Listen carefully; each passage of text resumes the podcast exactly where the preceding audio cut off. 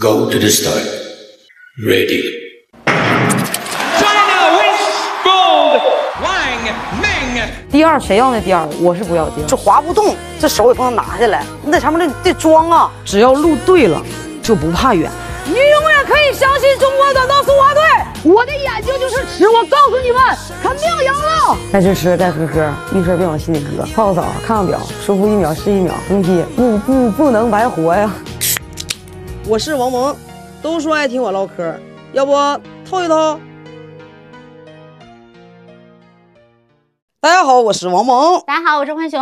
欢迎来到新一期的透一透啊！我们继续秉持着参透一点、渗透一点、通透一点、清透一点的精神，各种故事都来跟大家透一透。你乐什么？我乐，人看有声音传出来了。今天呢是二月二十九号，四年一遇比较难的，哎，跟那个冬奥会似的哈，干我们奥运会四年整一下子，是不是啊？对，因为没有二十九号的时候，我们都是印象里学校啊都是一号开学，嗯嗯但有了二十九呢，就感觉学生是多放一天了呢，还是白有这二十九了？呃，就是完是家长没有发言权，主要是对，家长肯定是想赶紧开吧，学生肯定就是说再晚开一点，你知道吗？对可不是啊，咱就是又要开学了啊！趁着开学季呢，今天特意把我的老队友、冬奥冠军、两个孩子妈妈张慧请来了，跟大家一起聊聊义务教育下的小朋友、小运动员他的开学和他的训练。嗯来打个招呼。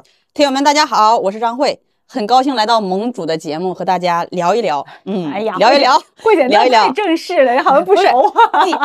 开场正式一点，啊。行行，对，省得没有人知道他是谁。对对对。那个我们先不是非常的这个了解情况的啊，嗯。这个听友们介绍一下，就是那个因为之前你没来过嘛，啊。第一次来，听友们因为他毕竟又跨了一个圈儿了，你看我到处跨圈儿，所以我给大家听友介绍一下啊，张慧啊，她首先啊是两个孩子妈妈。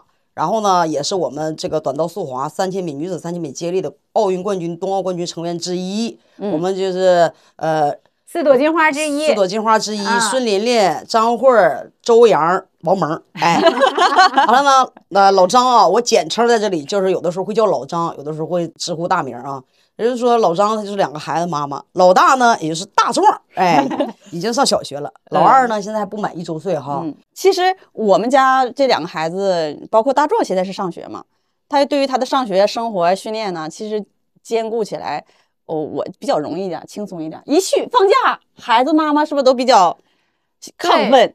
哎，什么神兽又回笼了，怎么怎么样的，有各种各样的这个心态和想法。但是我们一到寒假、暑假的时候，其实我最轻松，因为他走了，哈，这话对对对，我们留下之后慢慢聊。他走了，他不在家里面，他就得他去训练了。对哎呦，我跟你说，那这时候跟特别轻松跟大家得好好介绍介绍了。就是大壮现在他在哪儿上学？他这个学校咋的？像你这么一说，好像是，好像就有点像我们搞那个专业体校似的呢。嗯，九年义务教育嘛，刚开始我们没有这么过早的选择一专业，但是就近去选择学校的时候呢，确实是这个学校呢体育项目比较多一点，而且呢，他一年级呢都有冰上课。到了一年级之后呢，他二年级以上的话呢，他会有很多很多的课外体育培训可以选择。嗯。啊，所以你选择的学校对对对，啊嗯，幼儿园也是这样的。啊，但是怎么不说一下学校大名呢？对，说一下，呃，他在呃清华附中的下面的小学的大兴校区。啊，嗯附小、对，啊，清华附小，附中，但是他叫对，他叫清华附中，他不叫清华附小。啊附中下面的小学。那我我很好小学部奇啊，因嗯为我们当时想说做这个开学季，很多像盟主啊，像我啊，我们都没有什么发言权，不 涉及到教育这个问题。但是呢，我们又想说，我也设计，啊，对大壮儿说我也教育，哎，大壮大壮一般都是教育的时候都是就是嘘寒问暖的那种教育搂着，对，你，哎，你过来过来，你是阻碍大壮被教育的主要绊脚石，我跟你讲。我惯孩子。对对，最主要就是盟主惯孩子，嗯大壮是没事儿就往盟主家溜达，哭咧咧的，要这要那。对，这我们就知道。但是我们想说什么呢？开学是一个社会性问题，社会性话题。但是我们就想说，我们能从体育人的角度，嗯，对吧？因为慧姐是非常有这个发言权的。然后我们也说不到人家那个正常开学的这个切入不了人家的那个生活话题。我们想找慧姐来呢，就是想介绍一下，如果说真的想培养自己的小朋友走专业体育路线，做一个运动员啊，那在这个过程当中，他从小的选择和他的生活到底是和别人有什么相同和不同啊？包括家长他的选择的时候有一些什么样的，有没有过犹豫和徘徊？我确实很好奇。哎啊。这这个你可以好奇，我就可以打岔。对我，我好奇的是什么呢？就是这个学校，刚才慧慧那个学校，我第一个嗯好奇是，它就是以体育为主吗？不是，它是是九年义务校，就是正啊，常正常学校是吧？对对对。哦，那嗯它的就是它和别的小学的区别就是，它每天都有体育课。它不仅每天都有体育课，最重要的是它课外的培训几乎都是体育项目，篮球、羽哦毛球、乒乓球、网球，还有一些武术、体操，很多很多项目让你去填报。对，还有冰雪。我大壮十项全能啊！不，但是其实你的课外的时嗯间和你的次数也仅仅限于你报最多两项。哦，对对对那正但是都是常报了哪两项他是田径啊？田径和冰雪。对就是田径主要是为了助跑。田径呢，其实我们就是体能综合体能对吧训练。对对对。田径说起田径，就不得不说你自己了啊！呃大壮不大点儿的时候，那才几岁呀、还没上学呢。那孩子太苦了，大鼻涕连歇的跟他跑十公里，我说你咋想的？我十公里现在也跑不下来，真的，我人生嗯没跑过十公里。啊，我就我也跑不下来，就一公里我都不跑。两个星期前冬天我们也在坚持十公里，就是冬天在现在不是寒假他在训练嘛，在外面训练的时候，我也告诉他爸爸，每个星期日的下午他不跟着大队伍训练，也要坚持跑十公里，跑一次。啊，他已经带动了身边的几个小朋友也一起跑。你说听友们啊看不见我和盟主这个龇牙咧嘴的表情，我们俩都龇牙咧嘴的看着慧慧。可能每个家长对于孩子的培养兴趣，因为人当父母的时候都是第一次，嗯但当的过程中呢，可能你的选择会有一些犹豫和不定。嗯但是如果坚定了的话呢，就要持之以恒去做。所以呢，我们从小呢，他出生之后呢，我们想我们自己怎么作为优秀运动员的，或者是怎么去经历的这个呃教育的，所以呢，我们才结合了一些我们一部分的原因，再结合一下现在社会上的所看到的一些嗯。困扰或者是烦恼，有一些好的和不好的。才去评定给孩子选项，但我觉得练体育，首先我是这样想的是，身心健康是第一位，嗯。因为你现在呃现在各种压力，包括青春期也好，还有一些孩子一些呃营养上的这个过剩，包括他们现在这个上小学最当妈妈上小学最苦恼的就是他专注力的问题，嗯因为他嗯上课坐不住，所以练体育还能坐住？对对。但我啊，我经历过大壮那个时期的时候，我会发现体育不仅能能练好一个孩子的心身健康，同时他专注力要比你学画画。那我们看到的社会现象就是，有些孩子家长就说啊，我们家孩子太淘气了，让他去练画画吧。那他淘气，他来自于他天生的这个兴趣和爱好，但并不一定说这孩子有多动症。那我们小的时候就多动，就父母就是认定你是多动症。啊，对，就是注意力不集中就动。对对对对，所以现在的家长就更多的就选择于啊练练书法，孩子好动他就去选择呃练书法或者画画，让他静下来。但我觉得反而不是。因为练体育的时候呢，他一旦蹲下去，或者是做一些呃训练内容的时候呢，他就要去想和考虑，做想动作想的过程中他就专注了，而且他最容易的是想的过程中，你十分钟、二十分钟很容易就过去了。所以要比你强势的在这儿，你给我写好一个字，写好这一笔划、撇、顺，什么竖、横、什么点儿的，这个你反而让他更去枯燥、去反感。有没有一种可能，是因为你你也是，就是闲不住呢？那你看啊，前段时间看着你呃啊，那说人老二吧，没满一岁是吧？也这玩意儿刚满月没多久，咋的？跟你骑车去，他懂啥？我觉得是一种陪伴和一种就是让他去见识一些东西。他这就是没满月，知道见啥呀？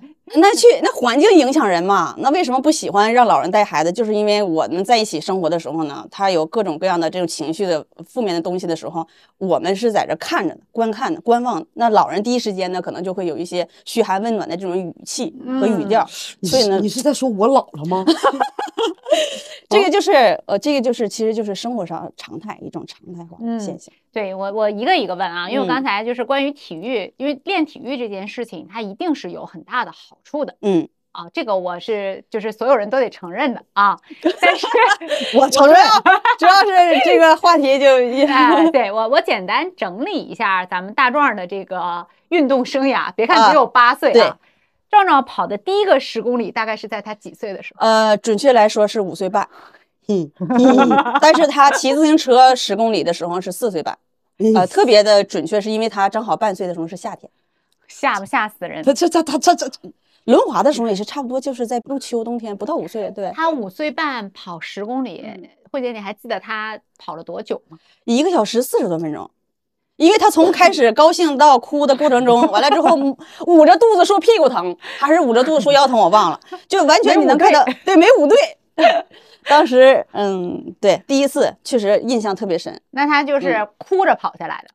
对，前半程呢，不是说前半程，三分之一的时候呢，还特别高兴，因为他还还没有达到那个对他这个情绪和这注意力比较那个、那个点的那个时候，对没到极没到极致的时嗯候呢，他就呃还挺高兴的。就是我记录了一下他的这个从开始到结束的过程，高兴开心，完到最后比较枯燥的时候呢，他也在想，想的时候呢就起我妈妈我渴了，啊，对对对，完了呢我就找理由就找理由找借口，嗯，嗯，我想上厕所，至于上厕所呢，我已经备好，我每次带出去跑步肯定会带纸的，因为孩子他有一些有的时候呃分吃的什么东西，或者是时间跑步的问题的时候，有的时候强度大了或者心理紧张会经常上厕所，也很正常。但是没有没有没有那个地方，就是呢就想喝水渴。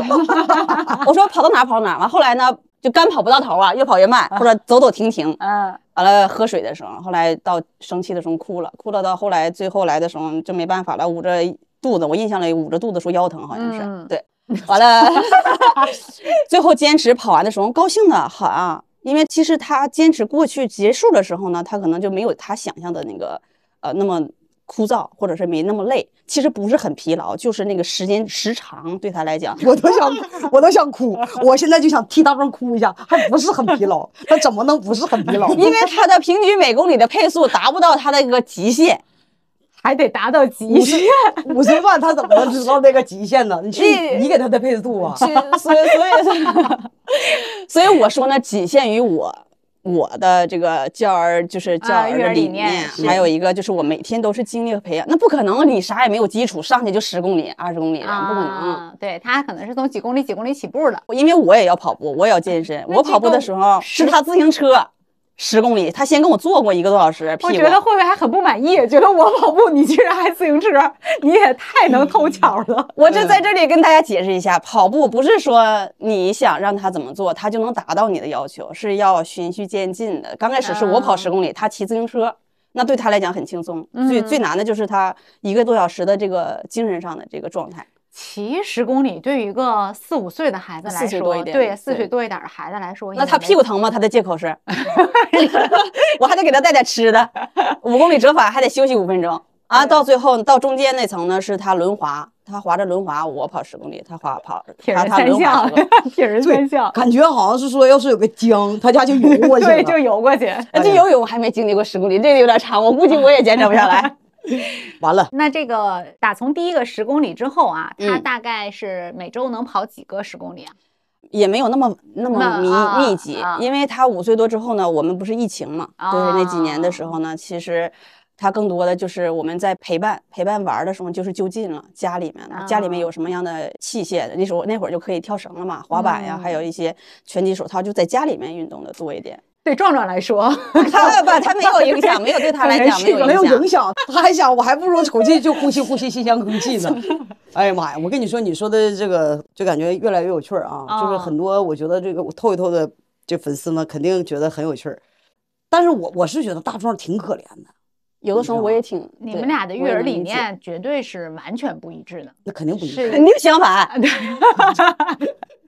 就是一个事物的两极。盟主就是就是这孩子怎么舒服怎么来，那小孩儿那么点儿啊，嗯吃什么苦嗯，啊？那他还是个孩子，嗯，你说你对，你看 对，那不是应该的吗？你看。但是我觉得嗯慧慧就觉得她不觉得这是应该的，就是因为可能从那个时候开始，慧慧就想把孩子按照专业体育运动员来培养了，至少是要看一看有没有这个潜力。对，因为父母都是运动员，我觉得这个，呃，不知道你有多少的基因连带在孩子身上的时候呢，我觉得肯定是前期要试一试。嗯，对，所以恨不得从出生的时候就给他安排了一些那个内容，但是呢，就是 确实是在他应该选择、应该练什么的时候呢，给他确实找了很多靠近那个年龄的运动项目。那他自己现在按照咱们给他不管配速啊，还是这个 这个量啊，他自己会觉得苦吗？现在？呃，他中间这个过渡的时候呢，就发生过无数次的这个呃反应，对他更多的是哭，就掉眼泪。啊，可能我们都是运动员出身，家里面你除了带他去运动或者是玩儿的时候呢，都是运动，玩儿的时候也是运动项目。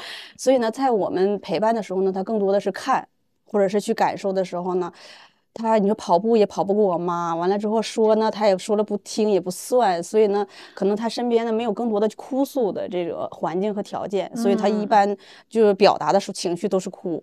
嗯，啊，他也没有倾诉嗯，对没有也没有人理解他。对，你也他也不能哭着说跑完，哭着干事儿，哭着穿鞋，嗯哭着背包背书包，哭着吃饭，就是说白了就是没有用。就是我已经反驳了，我看了很多次的时候，我就对对对他妈呀看，到我说大胖过来过来，大胖。抽抽抽抽搭搭，寻思我刚开始小的时候靠山小的时候还能去啊上跟前大了他嗯大了以后就是说看我一眼，我我 那我也得吃，那我也得走啊，就是啊就是挺坚强你。被大壮化成那个无用的人了，你知道吗？对对对刚开始有用你，提供不了这种帮小助。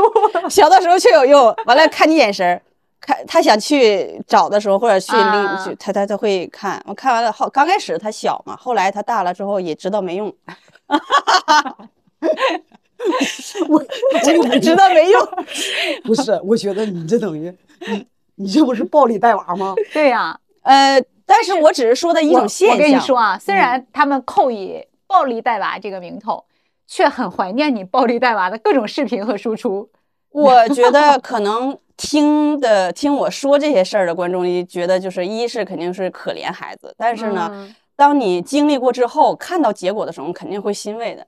嗯你都是有个很枯燥或者是难难难过的一个经历嘛。啊，他们家周末的时候一起出去玩，说走吧，说咱们今天出去玩。回来以后，我一看，妈呀，还带着奖牌回来的，这是上哪玩儿了呀？这是这是玩吗？我再一看，大壮那一身汗啊，嘎嘎回来先洗个澡，我们晚上一起吃饭吗？呃你看大壮干啥呀？大壮，我说干啥？大壮，给你看，我去参加斯巴达勇士了。我的天，这就是你们家的出去的所谓的玩这样的娱乐活动，对，对，是娱乐活动也是运动。嗯嗯，嗯，真是。他的生活不能说丰富，但是也绝对不单调。哎呀，那他高兴和开心啊。我真不知道什么叫高，他我到你到底知不知道什么叫喜怒哀乐呀？他经历的那个最痛苦那一段呢，肯定是小短时间内的。我咋觉得就你开心？真的老张，都说这个运动员是苦出来的哈。嗯你和老白哈，你和他爸都是属于专业运动员出身。嗯咱说咱自己都这么苦过，就是怎么还能想把这个苦，你的舍得是在哪呢？对，谁不苦？我都觉得也苦干别的也苦，而且呢，体育苦，我觉得他能看到很短时间的效果。嗯嗯，而且呢，不管你是走多远，体育这条路呢，肯定是首先你人这个身心健康是受益受益受益嗯的。那最后从通过练体育，我觉得包括你的人生道理和你的这个专注啊，还有抗击打的能力，还有你这个坚持不懈的这个努力的这个劲头，我觉得是你只有在体育这条路上才能去体会到。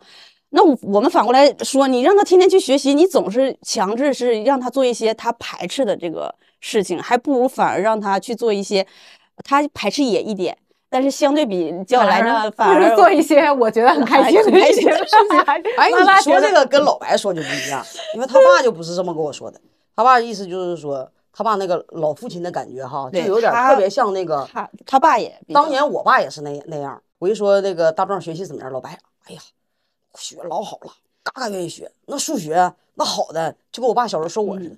哎呀，那我老儿子这个数学天才。我觉得父亲都一样，就觉得孩子就是在学习这方面就是个天才。我也发现，真是还是不一样。爸爸和妈妈对孩子的这个，首先心狠这一块呢，肯定爸爸不如妈妈，因为他有的时候老是诉苦，替他儿子诉苦。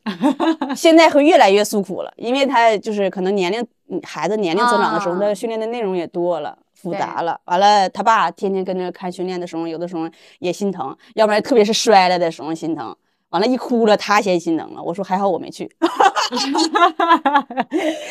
哎，对，就看见了和听说还是两回事儿。还是不一样的。但我觉得老老张说这个也对，就是说，其实运动员出身，他俩都因为经历过运动员出身，嗯会会觉得这种事儿舍不舍得呢？就想着可能是，尤其他们搞这个专业啊，就是做这个嗯专业的时候，如果真的是让孩子去搞一些其他的艺术类的，对他们可嗯能对父母来讲就很难，跟孩子沟通也很难，嗯，包括共情性很差，对，共情性？很差。然后呢，还有老张觉得，就是你舍不舍得你未来，那你真的什么都不是的时候，那会儿我再舍得也没有用了，我还不如现在就舍得让你吃这个苦，比你未来的苦要现在就是先苦后甜，是不是这这个这么个意思吧？反正你在积淀和学习一项本领的时候，都是先苦后甜。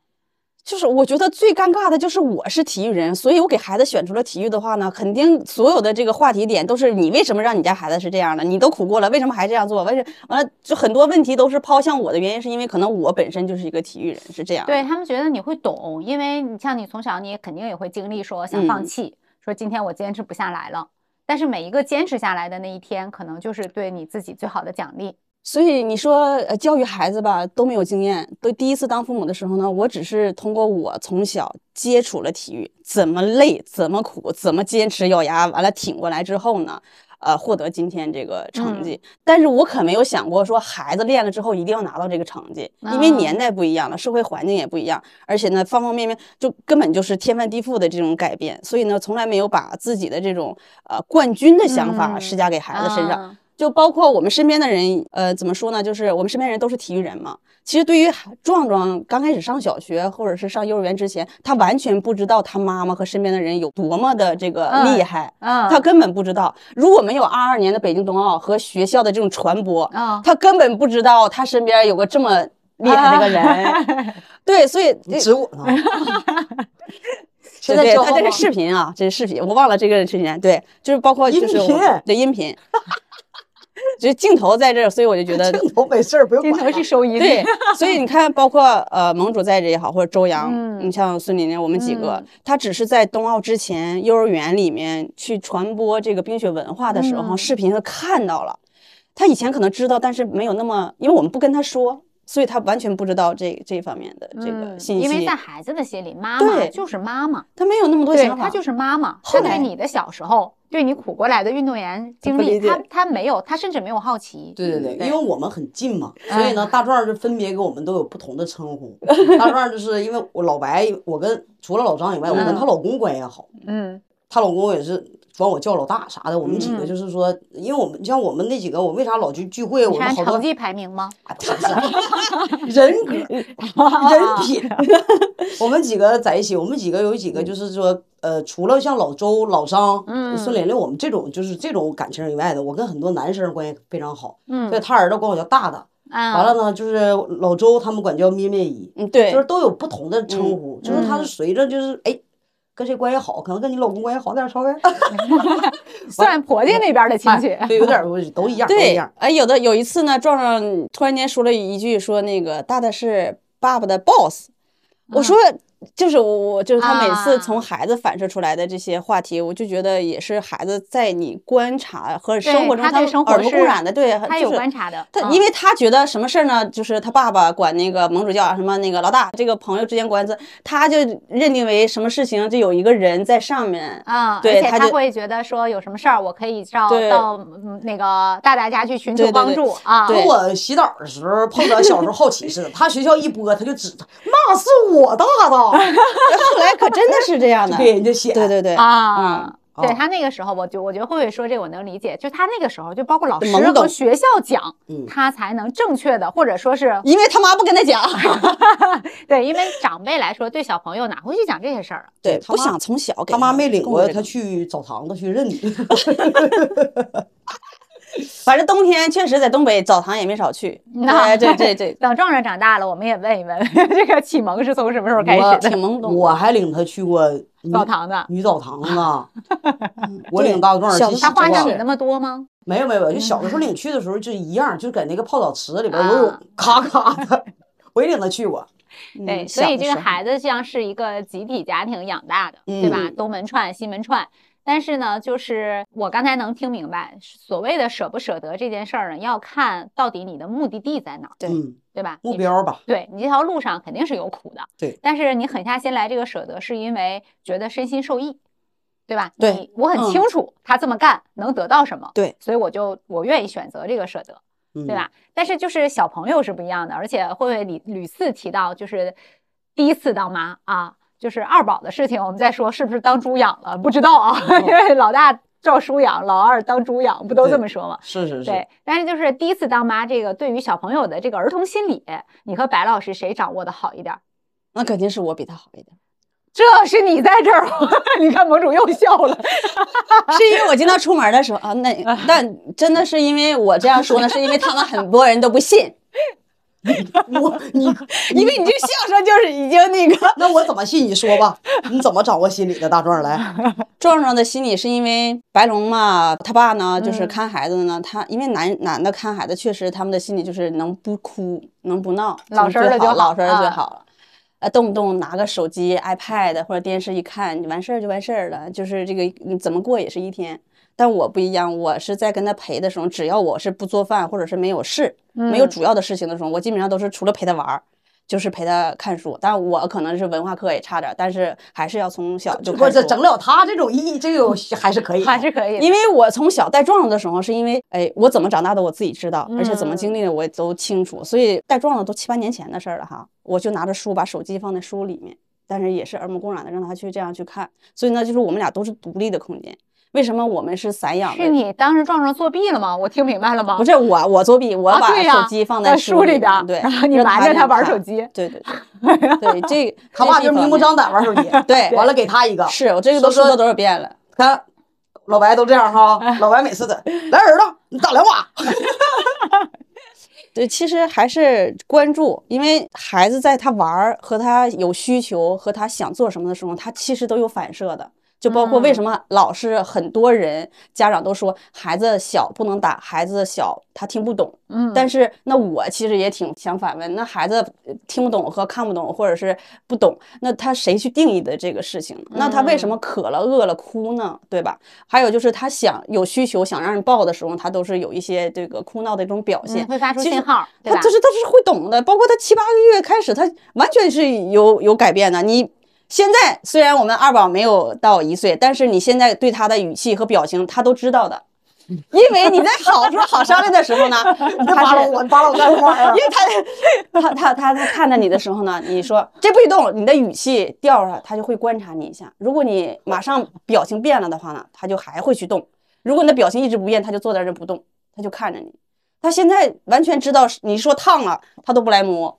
啊，所以其实每一每一件事情的点点滴滴，你都可以去关注，那就看你在你的大人的想法和思想，你的眼睛离开这个孩子有多久和专注有多长时间，你才能关注孩子的这个心理变化。嗯对对对，啊，所以你就这么抓大壮心理的，就是从小他 什么样的兴趣爱好，或者是他们的心理反射条件，都是能观察到。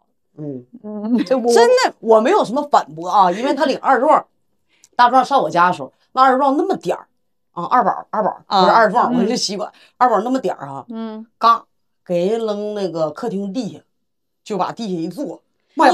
我一看，这这这这可怎么整？这这这这怎么办呢？这你是不是有点麻爪了是吧？对呀、你看我看着那么点儿的小孩儿，你知道吗？生下来不大点儿，让我抱的时候就说你抱，我说我说我怎么抱？不敢我我往，哪儿抱？完了，他扔客厅往那儿一扔，妈呀，腰杆溜直了，整个我看这要是躺过去，咕咚就一下子。完了，他说你不用管啊，不用管，他上厨房了。我说你还是别去厨房了吧。你还是看着孩子吧。啊，啊就是这样，因为孩子和我每天都生活在一起，所以对他比较了解。再有一个他就是肯定不能折过去磕脑瓜子。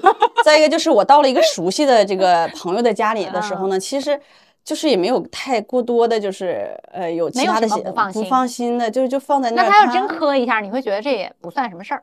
他坐在那儿，一共才四十公分、五十公分，他磕过去也不会有什么样的这个。听听，他腰杆有那么硬吗？他能自己就控制了腹肌核心，往后躺的时候还能缓冲一下，他不得留个当？所以我不知道。再怎么去说了，说着说着，对对对，嗯哎呀妈呀，算了，收回来吧。孩子从 出生到他会翻身和会坐会爬，他都是自己，我们都一般都是他自己的，所以我们就比较，我就比较放心一点。嗯，他可放心了，因为他出生了之后，他出两个多月之后呢，他就一直生活在地上，他只要除了睡觉的时候，你给你你你不给大家介绍介绍你的育儿的那个 玩具是啥吗？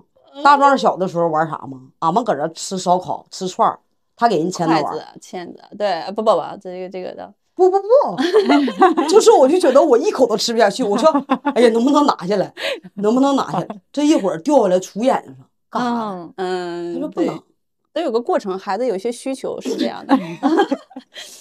所以哎那我真的是听各位太多这个是听众，所以说就是每个人去育育儿的时候哈，他肯定是有自己的方式方法。嗯。你虽然第一次当妈，但你现在第二次了，但是你会感觉就是大壮这一路走过来，包括他现在不是八岁了吗？但是也确实明显的看到大壮的进步，嗯。而且大壮现在就是往那一站，哎，那小身材，嗯。那小肌肉，嗯。哎，就是那个小紧实度哈。嗯，然后我是觉得就是这孩子要你养，就没有现在这个精气神。呃，我估计我养的话，比这个最起码它符合它的名字，它应该就是说，再胖乎点嗯，大壮就是应该胖乎胖乎点点，对嗯，他养的干巴瘦的，那人家是运动十公里，我再说一遍，我这辈子没跑下来过十公里。嗯，其实闹呢？你是从五岁半跑个十公里下来，这样的小朋友怎么胖？我想问问怎么胖？你看慧慧生完俩了，你看她胖吗？而且孩子我感觉吃的也不多，就每次吃饭的时候吃的也很少，嗯，哎，我这个得一下子，我得那个那个纠正纠正一下子。吃的少的原因，他知道来到了谁家，他知道他想干啥，他完全不取决于他吃的少不少和饿不饿的事儿，就是从俺家走了以后回家还接着来点夜宵呗，那就他自己的事儿了。但是呢，知道来这儿就想，哎呀，可以看会儿 iPad，啊，可以哦玩会儿游戏，腾点时间，先还别吃了，还能啊喝点什么那个碳酸的什么的，料哎，啊这个东西，一到另外一个环境的时候，他自己心态唰一下子就，啊。而且他说：“我妈妈我不饿，我一会儿再吃。”你说我能敢吱声吗？我说你必须现在吃。那你说这满屋的环境瞬间就压抑了，我就不吱声了。啊，所以所以还是他，其实还是我想问一下，那我觉得老白啊，他不仅仅会抓孩子心理，他还会抓他妈的心理，对就是这个话题不是说是谁抓孩子心理吗？怎么反过来了？啊是他怎么被孩子抓心理？啊，啊，这个是特殊情况吗？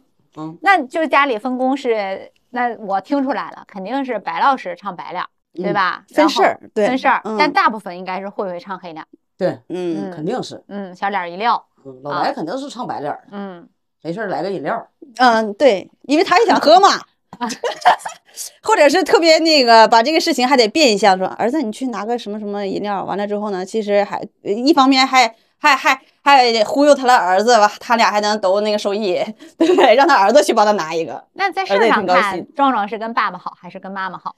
他现在呢是跟我好的原因，是因为他他爸天天带他去训练，他更多的除了上课啊训练呐、他在跟我时间相对见不着你少了，啊少，对对对，所以就更黏你一点儿。稍微跟我好了，远的亲呗，还是那戒了臭是吧？对 对，有这种感觉。你像他爸听完这期以后伤心怎么整？我跟你说，他可他可琢磨你心里啊。啊不能，他也没让他在老二，带老大，这吃喝穿都能自理的人，这也没问题。啊，对，还有老二，还有老。二对对，那壮壮从开始，咱们从骑自行车、跑步，然后各种训练，包括咱们刚才说的斯巴达，他有没有因为这是除了哭之外啊，嗯他有就跟你耍耍赖了，说妈我不想练了，有这个时候吗？没有没有，一次都没有，他没有跟我我说过我不想练了，或者这件事情，嗯、我们还真没有聊过这个事情。其实我们在生活上很少的沟通，因为我知道父母和孩子沟通的时候呢，要不然你就呃听从孩子的意见，要不然就别沟通。因为你在沟通的过程中，你肯定是想强制他，就比如说我们父母都想让孩子成才，要不然想让他从体育练出个好成绩，要不然从文化课上学习个呃好嗯好好成绩。那你你在跟他沟通的时候，要不然你就是有理把他嗯说服他，要不然我们从来我是这样的，从来不会说一些废话。你今天吃啥了？你吃饱了吗？或者是你今天跟孩子谁好谁不好，或者你今天考试为什么考得不好？嗯怎么怎么样？就完全没有任何的，就是详细的在这里面进行过，就是长聊或者沟通。嗯反而是他爸有的时候喝酒喝多了之后，一定跟他讲道理，对，啊。这这这这样这样的。那你觉得如果缺少这个环节的话，你你对他的了解来自于哪儿呢？呃，生活常态，包括他会主动愿意跟你说啊，他会愿意跟你说。对对对，啊那你这你就是简单说，你说啥呢？啊，你不是简单说，哦，你不是没那么多废话吗？没那么多废话，就是问他，就是嘘寒问暖，问他一些简单的事情。就是今天，如果今天是学校的什么活动，那我就问他一下活动。就包括他现在，他上二年级的，一年级下学期的时候，他就有个二道杠，他自己上嗯台去、去去那个争取回来的。他要演讲，但是他晚上跟我说的时候，我说行，那我用不用给你写个稿子？他说行，但是我没给他写的时候，他上完兵回来之后，他说，呃，妈妈，你稿子给我写了吗？我说没有啊，我说你也不是没跟我说是明天呢。完了呢，他已经十点多了晚上，我说那我帮你现在写完，咱俩那个说一遍，那你要能记多少就记多少。完第二天放学的时候，他就带着两道杠回来了。我觉得有的时候你过多的去参与他的生活和想法、思想的时候呢，其实有的时候他就偏向于，因为我都三十多岁了，他才几岁。对吧？所以有的时候我的观念并不一定适合他现在这个年龄的思想，包括他是语文课代表，什么体育委员，还有一些是什么舞蹈，也是舞蹈的那个代表，还有上他在他幼儿园的时候怎么表现，我一般都是从要不然老师跟我说，嗯，我很少就去跟他去聊这些，对而且我在陪他去上课外班的时候，你就会发现身边的不管是老人还是父母，嗯都会说你为什么这么笨，或者说你为什么会这样。我就觉得你是个三三十多岁的一个父母，你怎么会去跟一个四五岁、五六岁的孩子去说这样的话？我很不理解。但是如果你跟他说了的话，你肯定会生气的。所以你就忍 着。我就不说，我也不问。所以老师都给我打电话，你孩子碰了碰，我说老师用去医院吗？啊，他说不用。我说那以后这样的事情呢，就不用给我打电话。这是原话。我说这样呢，会给我们就是给你带来也一就是一，个没有必要增加这种工作量。对，不是 不是工作量。啊，磕头了，磕哪儿了？嗯碰了。我说行，我知道了。我说呃我说不需要去学校的话，因为我觉得这个也会给孩子带来一些负面对别大惊小怪，不一是大惊小怪，啊二是以后他会找任何的理由和借口啊不上课不上课。对吧？你这这就这种伤就不值得回家张个嘴。呃，他上小学的时候真把尖笔尖儿、铅笔尖儿扎到自己脸上了，扎扎到脸上啊了，有一个黑点儿。我现在手上也有一个黑点儿，也是铅笔尖扎问。题是这样的，是他自己扎的。你说我跟我呃这个，我回来，你说他跟我说完了之后，我回来我是打他一顿呢，还是骂他一顿呢，还是因为不美观，就是再批评教育一顿呢？我说那没事。按照东北老人家，一般就揍一遍铅笔盒，里边所有的笔都对我大孙不好。哎呀，你看这回，所以所以说我说这个话题呢，我就是我来吧，我就觉得就是话有点多，话有点多。那老人我亲眼见过他爷爷壮壮摔倒了，嗯，哎呀，谁让你磕我孙子？我就觉得这个，你说孩子是听不懂，莫名其妙真的 不讲道理，很难搞。你看，一下车了，去打个疫苗，一下车了，哎，孙子累了吧？爷爷抱着，爷爷背着。这就是为什么我不跟沟通的原因，是我一旦沟通，就反而会发生口角、这争执，我反而还别去沟通了。我回来下来，私下来去训孩子比较那个直截了当一点，我也不能训他爷爷，盟主的沉默震耳欲聋。几乎很少沟通，我不会想那么多。我觉得会不会他通过跟孩子的交往，揭示了一个夫妻之间不吵架的一个我们对孩子来讲，从来不吵架，就是别沟通，嗯，就不嗯吵架，不沟通就不吵架相敬。如宾。哎这个对，不沟通就不吵架，对，这是不沟通。就不吵架。基于慧慧对自己的了解，选择的教育和家庭对啊，对对对对家庭相处模式啊，我这个虽然我和盟主确实不是这种人，你像盟主那肯定小狗都开会，你想想，那必须得沟通。嗯，我觉得就是沟通。我肯定是跟你不太一样啊，我就是沟通。你看我外甥女儿，就是我就是非常耐心的跟她聊，聊聊聊。但是我得反驳一下吧哈，嗯沟通得分年龄。嗯因为我在这个陪伴孩子的时候，他是有需求的时候呢，是在出生到两岁左右的时候。嗯在两岁到四岁之间呢，他是一个就是为所欲为的这种状嗯态，，Trouble Two 就是那个就是对那个嗯阶段，你跟他沟通多了吧，他反而不听，你是不是生气？但是四岁到五岁、六岁的时候呢，是其实。它是是一个学习的过程，但是这个时候呢，家长你得用心，因为四岁到六岁就眼看着就要上学了，嗯。就是你要你看你都说现在的孩子那么聪明，甚至于就环境啊、嗯社会啊各方面的信息量也很大，所以呢，就是我看我从小是跟我外甥女沟通，导致你看他现在这么大以后，他任何的事情，他首先如果遇到了问题，就是无论是就是学习上的事情，嗯还是生活上的事情，但凡他遇到难题的时候，或者他不知道自己怎么去走过这个难关的时候，他第一个想到的一定是我，他就是说这个我不否认，对，啊这确实他就想跟你来聊，他觉得说你会给他一些这个思路，嗯甚至于说能帮他把这个坎儿迈过去。我觉得他就是孩子很聪明，他也可以找他父母去聊，找找我姐姐他们去，嗯但是他不会选择去找他们，因为他也知道，你看他知道跟我姐但凡聊一句，得到的都是反驳。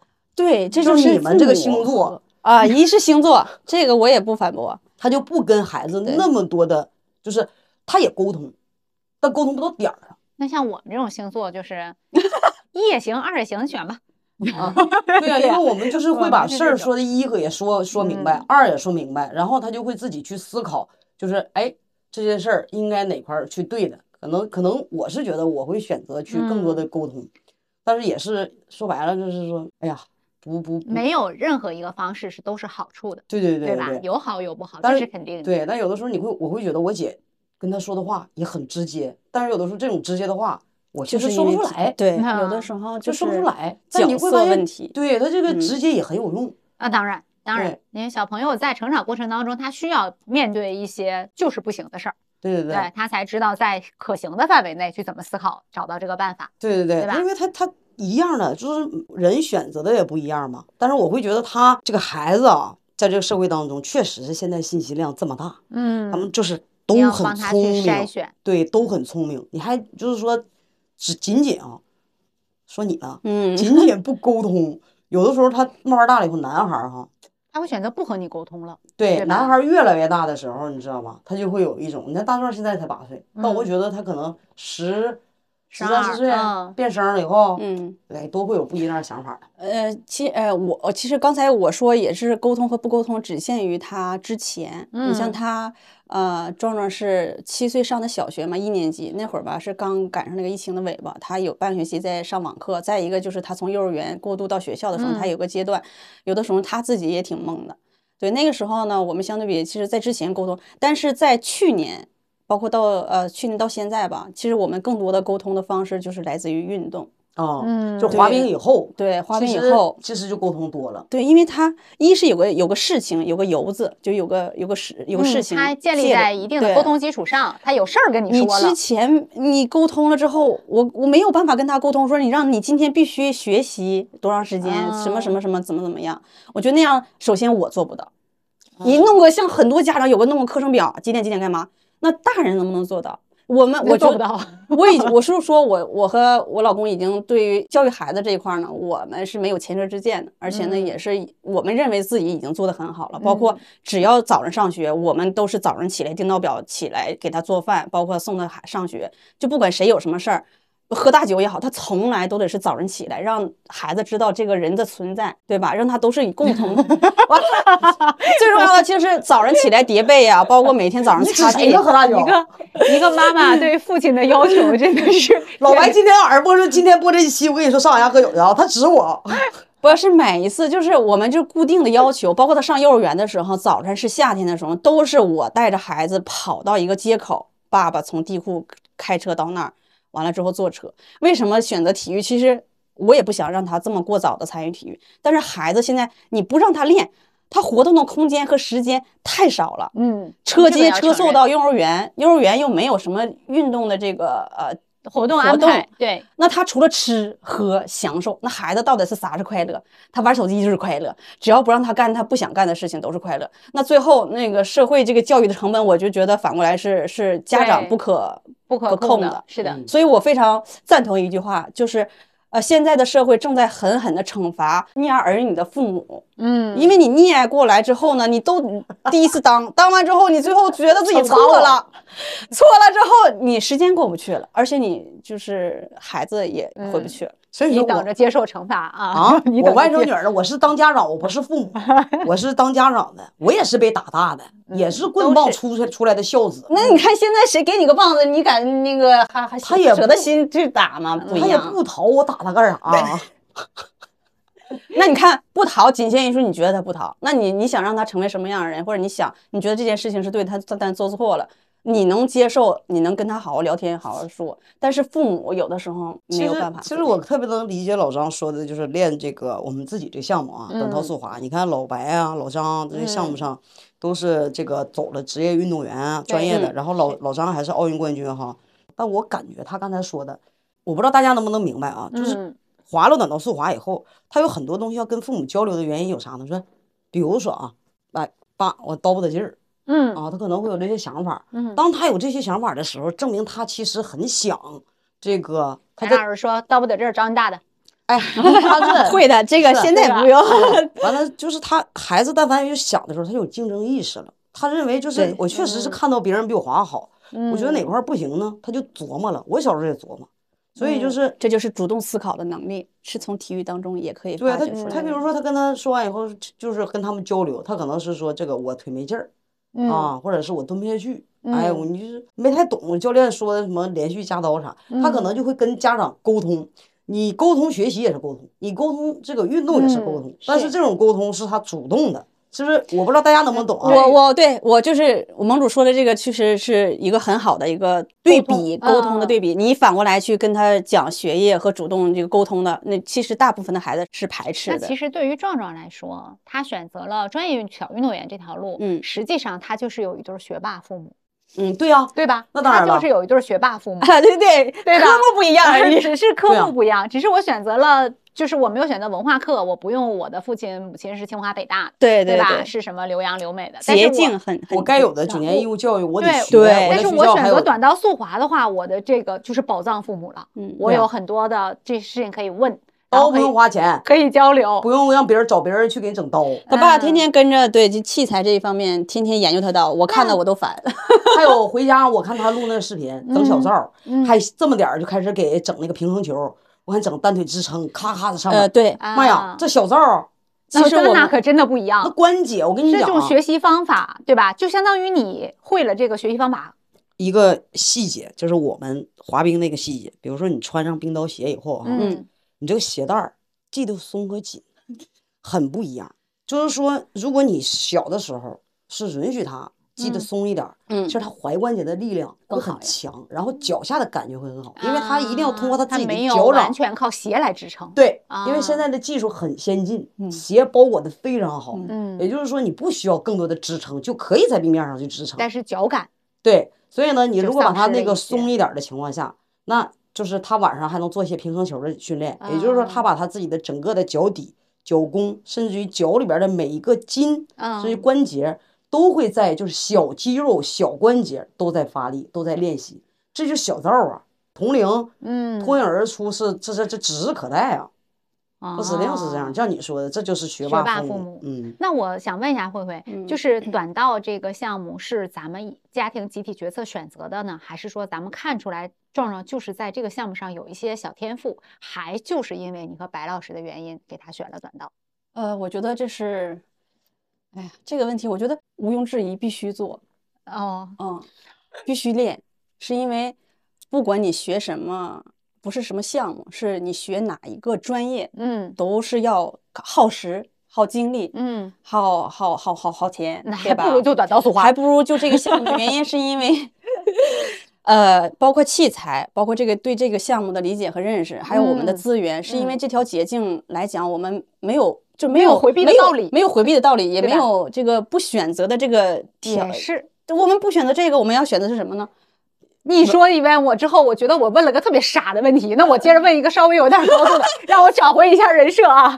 就是在白老师和你在这个项目上，因为都自己有自己的成就，特别你是奥运冠军，那这个事儿对壮壮来说便利，我们刚才说了啊，嗯，压力有没有？压力有啊。啊、你看现在是寒假刚刚快过去，我们一直在训练，所以为什么说，呃，放假我不愁呢？是因为寒暑假他都去集训，集训的时候呢，吃穿住他都在于嗯。一个环境内，所以对他交朋友来讲就是特别的好，嗯嗯。沟通上，呃，他，哎呀，压力就是啥？压力力就是说人会觉得他的压力，他的压力就是前前两天有个比赛，完了我听老白说了。他，每次比赛我们都去也参加，但那一次唯独那一次比赛呢是北京市的这个总决赛，就是哦参加的人少，就分两组，一共就他这个年龄段就六个人，嗯。他是七岁打八岁，三个人一组，小老大对，小老大、三个人一组，那两个孩子是一起的，他说就干白浩宇。在这个原话啊，啊完、就其实小孩们开玩笑，就是在一个环境内，他我就觉得这个是当运动员，是只有当运动员的时候，你的心理承受能力才能嗯经历过的。那这个压力就是他爸他妈给的，为啥呢？对这都是白好，就是他知道父母是谁，他们对，之他会认为把他打过了，就干他。他爸他妈也打过了，人也不上他那儿练了。我告诉你们，就是甚至把他大大都打过了，幸好我没有去干培训这一行啊。真的可是，真的是压力太大了，比自己滑压力还大。他一共就是两项，都是跟这个红色头盔的小男孩儿。啊有一项呢，五百米呢，他确实撞白浩宇确实是第三名，那个女孩男孩第四名。嗯但实际上他俩单独滑五百米呢，那个男孩滑五十二三秒，白浩宇呢是五十七八秒。啊下来让他的教练一顿一顿揍，这个是真是一顿揍，是因为他自己滑能比白浩宇快半个弯道。但是比赛但是比赛的时候，他白浩宇起跑快的时候，他在白浩宇后面之后呢，他就一直没过去。但是这是现状啊，因为过早了，这就是短道。这就是短道，对，就是而且这也是运动员心理，他会觉得说你这个前面这个男孩可能会发挥的非常好，因为他带着一些我们没有的光环，对吧？这是享受了一些我们没有的资源，就包括以啊后，呃，自从他开始比赛的时候呢，我跟他爸爸其实就特别怪异啊。自从他练了这个短道的时候，嗯我跟他爸就特别和平的在一桌上，就是跟他就沟通，就啊不仅是跟孩子沟通，我跟我我们两个也是在沟通怎么跟孩子去聊这个事儿，就是短啊道。完了比赛心情，所以刚开始他爸特别亢奋，在满场喊，完了我就批评他爸，我说你作为一个家长，你不能把你自己啊、卷到这个圈儿里面，因为本身其实环境就很卷了。那你卷进去的话，你并你并不能给你儿子带来更好的一个、嗯呃心态。我说你每天比赛怎么怎么样，这录视频下来跟他讲什么好什么不好。这次比赛你解决问题，你的目的就是你每一场比赛能解决你现有的发生的问、嗯发生已已经发生的问题，你解决了有用的帮助。对，解决了之后结束了，我们的比赛不要增加负担。第一，我说我们还是放长线钓大鱼，我们的目标呢是肯定是有成绩更好，嗯但是在中间这个过程中，你不要把它过早的变成一个圈子里边的这个公敌公，对，却太公敌了，你这个。其实，其实我觉得老张说的也是更对的，就在哪儿呢？就是这种压力吧，因为它并不是怎么说呢，体育嘛，嗯体育毕竟是竞技体育。竞技体育的话，事实上你有这种学霸父母，最多就是他自己能吃点私下里吃点小对但实际上拿到赛场上同场竞技的时候，还是要看孩子自己。嗯这个东西你不能是说因为你你这种你妈是张慧儿啊，这种压力，那你给别人的感受就是大家教育的孩子的方式不对，也就是反观对方，就是另一方的这个俱乐部也好，或者是培训机构也好嗯。的教练，你教育的孩子不应该是这种教育方式，嗯。就是运动员就是也好，或者是小朋友也好啊嗯，七八岁啊，在赛场上当中是应该他们正常就是公平竞争，你不能把这种身份再带进来了，因为他嗯。们的身份不足以。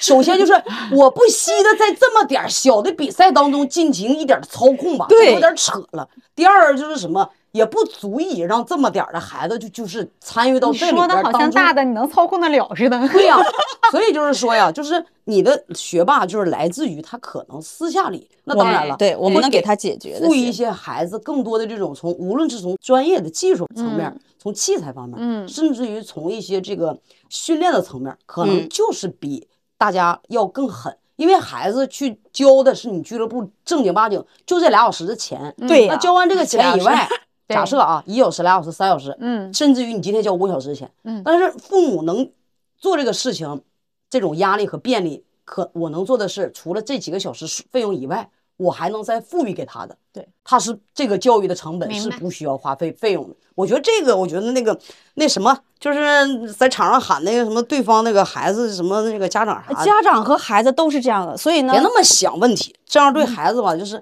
尤其他们教练啊。啊那教练，我我要是教过你的话，你你们上我这儿来报个到，怎么能这样呢？我能能教出这样的教练吗？你这么教育孩子不对。你这种，但是我我能理解壮壮和他同台竞技的这些孩子，他的这个心理，就壮壮的心理就是呢，哎呀，你说我要是滑的不好，对他也紧张。对我嗯是不是让我妈觉得这个有点丢脸了？哎毕竟我是奥运冠军的孩子我们不敢跟他沟通这件事情，啊，没有沟通，没有沟通。但是你看，其他小朋友就想，那白小伟滑的好，那就是正常的，对，就是我就说你这你就 应该滑的好，你家学渊源，你凭什么滑的不好？所以环境都给他压力了，我们就没有办法再去啊给他，你就解压你给他减压对就好他想啥呀，他回家以后给人扔乒乓球，给人练人家，还搁家里我看还绑着个这个皮筋儿布袋，嘎嘎的。全全套的。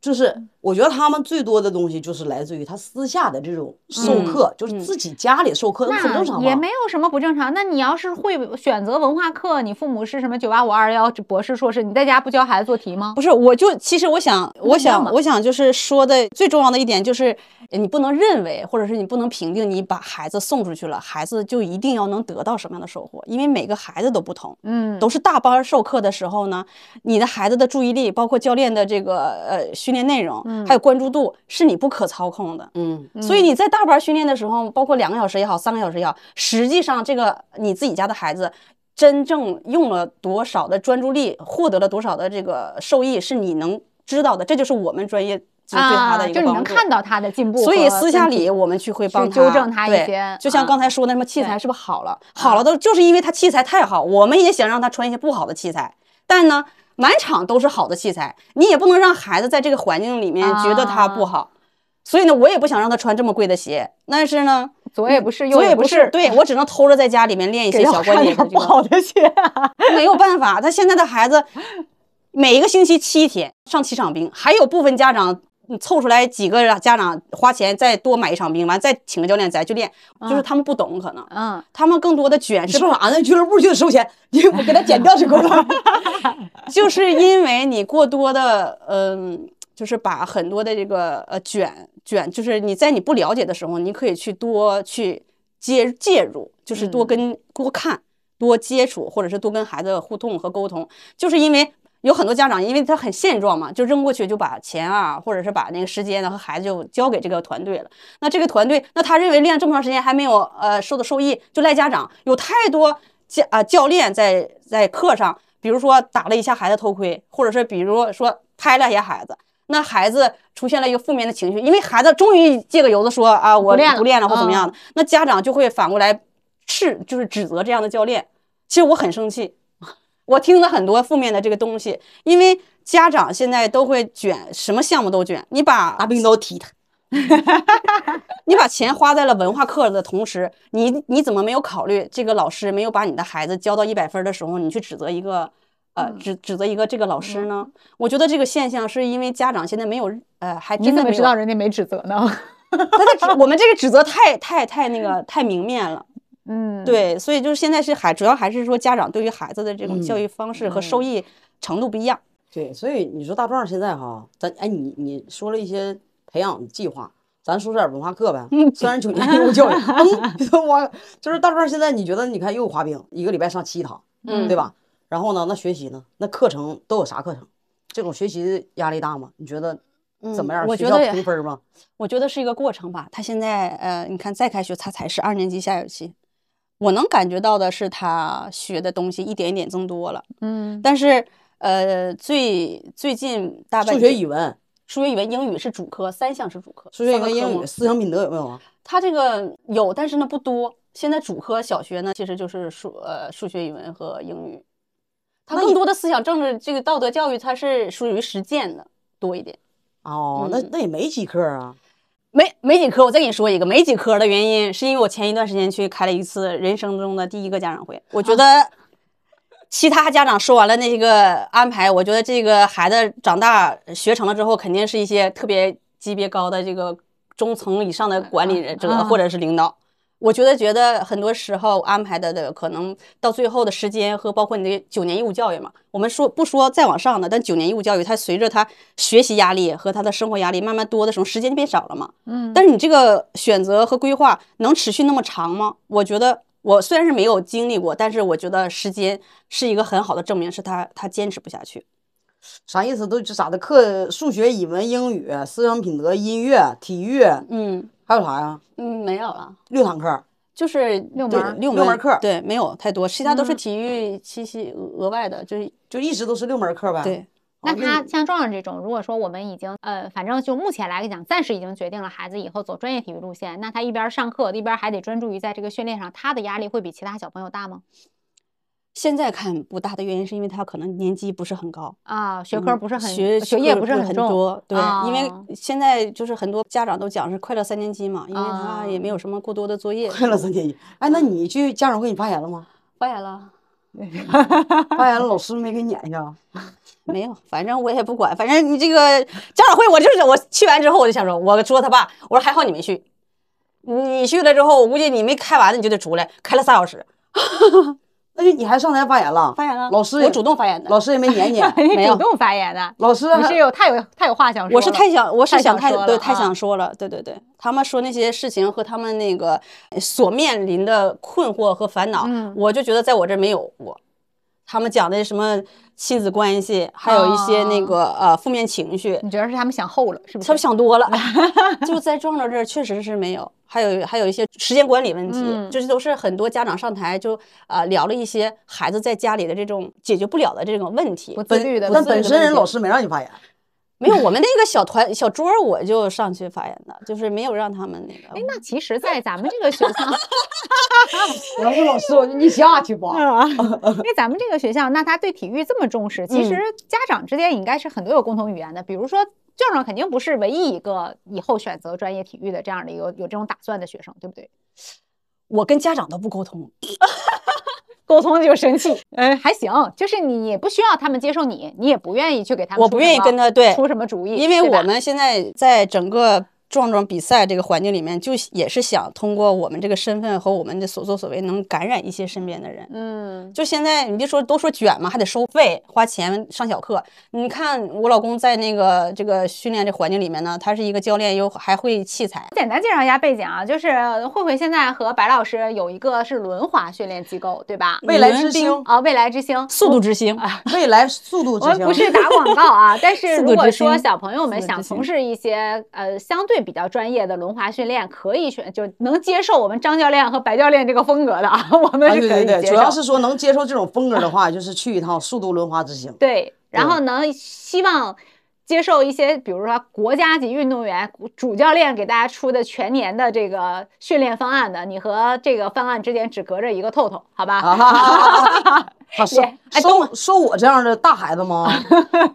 我们有个会员六十多岁，对，其实这我还是不够年龄是吗？你怎么跟大鸟说的话是一样的呢？我只是透了一下那个这个年龄的这个范围。你冰壶也不够年纪，轮滑也不够年纪，其实啊滑冰也不够。你慢慢成长。我们这个其实我们这机构不仅是轮滑，冬天是在教冰的嘛，啊因为我们确实是为这个这个场馆下了很多的心血，冬天还要人工铺冰，开春了还要把冰刨出去。没事滑吧，反正滑滑冰嘛主要是说轮转冰能只要能适应他们这种风格，尤其孩子，你知道吧？尤其家长你感受感受。其实有时候是我觉得你不去尝试，你不知道这里面到底能带给你什么呀。嗯，对，一个小朋友从事体育这件事儿，其实他真的对于他的什么关于挫折教育啊这些，就是他对他心理的锻造、好处还是挺多的。我们现在正在策划给几个孩子从开始到他结课的时候，给他做一个记录的这个文字啊和视频，因为有几个孩子是他从小。比如说他这个呃身体上有一点点弱，完了之后呢，在学校里不上体育课啊、呃那但是他在我们场地练了这个项目之后呢，体育在学校里也是班级里也是最好的，而且通过练体育，他这各个方面比较就比较全能，在学校里当了班长的，当了体育委员的，有有几个特别的案例，对，所以壮壮呢，他有视频影像资料留存吗？有他爸爸天天录，你 看看，包括他的器材。未来之星，人家就是在视频从小啊，从从小就有。记录一些，包括他爸天天研究这个器材换刀，哎呀，我现在我都头疼。我看了他爸之后，哎，反而现在老白比你上心。哎呀，太伤心了。我看他就觉得我不能阻止他这个热情，对对对，鼓励要鼓励。对，有鼓励，但是我说适可而止，因为太多人关注着你了，你不能把这个环境带到这个这么高的一个高度，因为他动不动他儿子出来点问题，刀劈个叉还能换一副刀，我当时我不在啊，主要是我这就是溺爱。我说以前我这刀都开片了，塞个葡萄盘我还划了呢，你这儿子现在这个葡萄盘儿是搁手扑克牌儿舔舔进去的吗？哎呀妈！所以说啊，就是现在来讲，就是孩子的这种学习的分数和成绩，我感觉你可能你在意吗？我不在意，但是我有要求和标准，那你会陪他写作业什么的？快乐三年级嘛，陪啊也有作业呀。陪，不说了吗？快乐三年级，快乐三年级也有作业，乐三年级是针对于之前的那个双减之前快乐三年级，他没有那么快乐，知道吗？其实没有那么多快乐，更多的家长给他们补数学、语文啊，比如说很多很多文科上的这个对跨项的。你知道，就是没有什么才吆喝什么。你要是真正做到了快乐，他就不喊了，口号就是用来喊的，知道吧？对，所以没以有要求。对，就没有什么才吆喝什么，就是因为可能之前的三年级比现在来比，肯定没有现在这么轻松。但是他要是不会和跟不上，那绝对是不可以的，在我家里面，这个已啊经跟他沟通很多次了。我说练体育一可以没成绩，嗯二你不能。呃，就是在学校里边的学科科目落嗯落课，如果落了的话呢，我就会把你所上兵和路上的时间全部啊划给你的文化培训。所以他从就自从他练了这个滑冰以嗯后，其实把很多的这个各个方面已经跟他说的很清楚。嗯，对我只是想让你学会滑冰的同时呢，还有有时间课外的时间去主动学习，其他我没有任何的一个要求。还有啥要求？我已经想不出来，为什么还对一个八岁的孩子还会有要求？因为他现在冰要滑好，然后在滑冰之外要保证我给你的这个学习成绩上的这个嗯门槛儿对，啊啊，这是基础，没有那个高，啊没有高要求。前三名，但是你如果往下走了，那也不行。对啊你这十六题都没有必要问了，哪啊因为他人家怎么会补课呢？他不会补课的，啊，只是会加练。方面没有补课。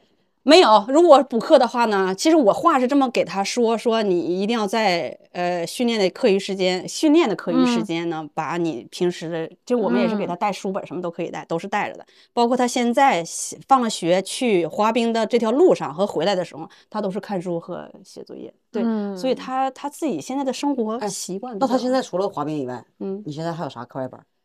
呃，游泳是啊他、游泳还还游泳是游着的。完了之后呢，其实有更多，有的时候他有一些呃特殊情况不去滑冰的时候呢，我就是跑十公里，没有没有。他自己他自己就加练了，还报那玩意儿 干什么玩意儿？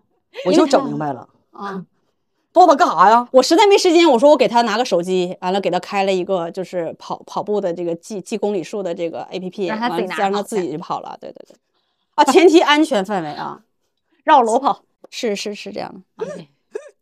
我觉得壮壮，我觉得壮壮现在的他是养成的习惯，他不是我马上就是 不说点那啥吧解释，说点你问吧，因为我知道，嗯，嗯，这这这这个问题啊，那我都不想问了。我其实 我因因为我已经明白了，因为我们给慧慧设置了一个问题，就关于教育或者学习的安排产生过分歧嘛。这个分歧其实肯定是有的，我们预设这个答案是肯定的，然后就想知道会听谁的。现在我已经知道会听谁的了，所以我就不想问这个问题了。就是他家全听他的，对有分歧，有问题，你包括上家开家长会，他都希望说。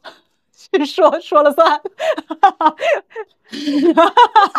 就爷爷、老人、对爷爷奶奶、姥姥，嗯哎，姥爷，然后呢，嗯爸爸，都得都是就是老人嗯不就这一套这些吗？然后再嗯加上还听谁？听他的，听老张的。现在就有分歧怎么解决？听他的。有问题怎么解决？听他的。对就是很明白了，已经。对就是在孩子教育这件因为我事情上。听得出来，慧慧还比较嗯坚决。因为首先我们要就是一定是很肯定体育带来的好处。那既然有好处，对吧？这个分歧就在于是不是心疼了，是不是这太重要了，对吧这个？所以那我就坚定的认为说，体育练体育，我就是因为你能得到这个，你的获得感是很强的，那你就听我的吧，嗯，对吧？你就听我的。对，因为他觉得他自己他自己说的这一系列所有的啊，包括他嗯自己的感受，他所有东西，他认为就是就是我是觉得在孩子的问题上，那老张无论是从孩子的这种现在的学习，还是选选择的体育这这个，他都有自己的这个理由，而且是他认为这些事情跟你的生活是息息相关的，包括跟你家庭的状况，包括跟你们自己生活的质量，它都是有关联的。那老张觉得他听我的是这种，我是听你们的了，但是如果都听你们的情况下，我们自己生活也没有质量，孩子也没有质量，嗯可能这一系列的，所以这个坏人永远都是我当的吗，我挑头儿。啊，就是红脸儿，就是他。那你自己心里会承担压力吗？比如会有一些旁边的声音会认为你这个是我自我消化了一个十公里，全部消化了。啊，就比如说有人说这个事儿是不是极端啦，是不是有点偏执啦，你就会跑跑个十公里消化其实。，嗯，在没有这些声音的时候，我是自己知道有的，因为我从选择结婚生孩子的时候，我其实这些东西都在我脑子里边都是呈现过的。因为就是人嘛，生活环境都能你都能感受得到。这个家长出来，谁家孩子会多少古诗，或者、啊这个从开始生孩子之后，我就已经把我的心就降到了最低。嗯出去不要互相的这种攀比，因为啊谁也不可能保证真的是三岁看到老，那是以前的这个认知。包括我们运动员都知道，我们耳朵上面有个前庭的功能，神经反应灵敏，这个感统的能力。其实你在男孩九岁之前你不开发，他就不能说是他是失调了，嗯但肯定会是更更差和更难。我怎么没听你提过这个事儿？不知道，我没有没有没生过。你问我这个问题是不是有一点难？不是，我是想问你这个感统功能和我不知道啊，我是十岁的时候开始滑的，我可能就是我，但是我在滑之前，我可能跑得快，不是老这就是以前嘛已经开发完了，他是因为自己淘。我们那个年龄都不用开发。对 上房揭瓦，我们有那个条件，我不是人家父母拿个条疙瘩，我们这个感统就全部反射了。啊，是的，是的，现在小朋友就是因为他太温室了，有可能他不这就在是你给他报课和给他选择，他就没有能力开发这个。所以我在这讲，我是一个妈妈，我我自己的感受就是，我没有更多的经济支撑他能获得自己更好的生活方式的时候，我必须强制的让他去获得这些东西。嗯，就比如说嗯你没有一技之能的时候，你说，嗯，如果你要是没有时间，你可以用大量的这个经济条件去给他安排各种各样他必须获得的这个科目。那如果没有的时候呢，必须要身体力行。就是我说的这个感统，是因为你在这个小的时候，你会发现有很多孩子越呆越懒，越呆越笨，是人的这个共性。嗯他嗯，越活，他可能就惰性。惰对惰性，嗯所以他人当然喜欢他舒适。他跑十公里，他能他他把消化完了，这个事儿也挺对的。嗯我的就是世界是解压方式就是他解压，我就是从我们首体的东学园儿当时出来，嗯，俺们 准备炸了就那一百米，我感觉人生事儿都能想完，就是跑不了，你的感统系统关掉了，跑不了，不是那不那那不是关闭。跑不了，真的是这样的。所以他用十公里来消化自己啊，这运动是减压力。解压的，运动确实它分泌的包括一些这个快乐的元素啊，这些激素啊，它会给你消解很多负面情绪，嗯，什么内啡肽这种东西，对吧？对，所以在他是学滑冰之前，他该开发的我都尽量就是已经帮他解决掉了。所以这就是怎么说呢？就是我们前期铺垫的和基础呢，就就是给白浩宇已经做到了一个很好的一个捷径了，因为他上场或者他。包括以后越来越大，他会听到身边这些负面的东西，都是因为你妈妈、你爸爸，你怎么怎么应该怎么怎么样。但是我们尽量在跟他呃没有达到共识的时候，就是帮他从内就是私下里都已经解决掉了，跑跳、协调或者感统都已经在他小的时候经历过了，对所以他现在基础是第一次知道这件事儿，因为盟主啊原来他没提过，我当时脑子里想感统感统哪儿捅哪儿，那就是 其实很好的这个身边我们就会发发现，有的时候你打羽毛球或者是嗯接什么东西，他第一时间反应的有点慢的时候，其实他都是从小的时候打闹玩儿，这个时候你能获得的这个感统的啊神经，对对对。对对，就是我们先问先问下面这个问题，哦就是这个培养模式适合不是有奥运冠军或者不是有从事体育专业的这种家庭来进行对孩子的培养吗？就大壮这种模式，我觉得分几个层面，一嗯方面是完全不懂，父母也啊，就有学霸吧。那我们这是现在就是很好的例子，就是双父母都是学霸的那种，他可能从小就没有经历过，没有接触过这个体育，那他就看他的生活认知。怎么去选择孩子这条路？还有一方面呢，就是父母喜欢练体育，嗯不管是他从什么时候开始，他可能，呃，这个父母他就喜欢练体育，他也从体育中收获了很多东西。那我们就想苏一鸣就是一个很好的例子嘛。如果他父母不会滑雪，他不会带孩子去滑雪。嗯所以我为什么不跟很多家长沟通？是因为我一建议他去练什么学什么，他第一给我之前的反馈是我不会游泳，哎，我也不会滑冰啊，我也不会干嘛呀。首先，这种父母呢是一类，因为他们没有经历和接触过，所以他可能不会给孩子去选择这这一方面。还有一种就是，嗯啊，父母他会懂练过。参与过，那他可能让孩子去参与，但是他可能更多的只是说，他是体育是他安排的一种，嗯，就是一嗯项，他安排对了很多，不是专专业的，其中有体育一项，对对。那像我们这种专业的呢，可能有一部分像我这样从小就给他走这嗯条捷径，也有一部分还是要想多尝试，因为确实太苦了嘛。嗯所以呢，也有不同的这种嗯类型的家长去给孩子选择是不同的。那我们就比较更专注所以坚持一些但是所以说就是体育这件事情啊，当然我不知道其他的那些培训机构怎么做的啊，嗯但是我真的是想和大家就是有孩子的家长聊一句，不管是你喜不喜欢或者从没从事过哈，如果你真想让孩子从事体育的话，其实不要考虑刚开始的时候所谓的这种呃回馈给你的是一种快乐，因为体育其实你要想它能是体育，你就得有一个想法，他来今天体验过后给你的不是快乐，给你的是累，就是他一定是很累。累的话，你可以从你观察他，比如说他吃的多了，今天，或者是睡得早了，嗯嗯嗯，没有那么多的精力去玩别的了。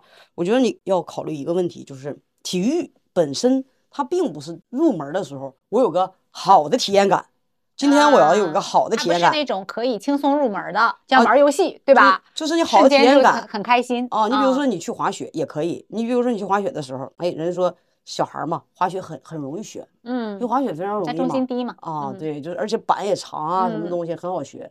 然后入门说，哎，好快乐是吧？下次领我来来做来接着滑，他是也有也有这样的。但是滑冰呢，你驾驭的器材它是很小的，嗯冰刀很窄的嗯啊。然后呢，你想说我来个快乐的体验，其实本身对于体育来讲，它就不应该从一开始的时候体验感就是快乐的啊嗯。就是嗯嗯，今天我来个体验课，收获的是什么？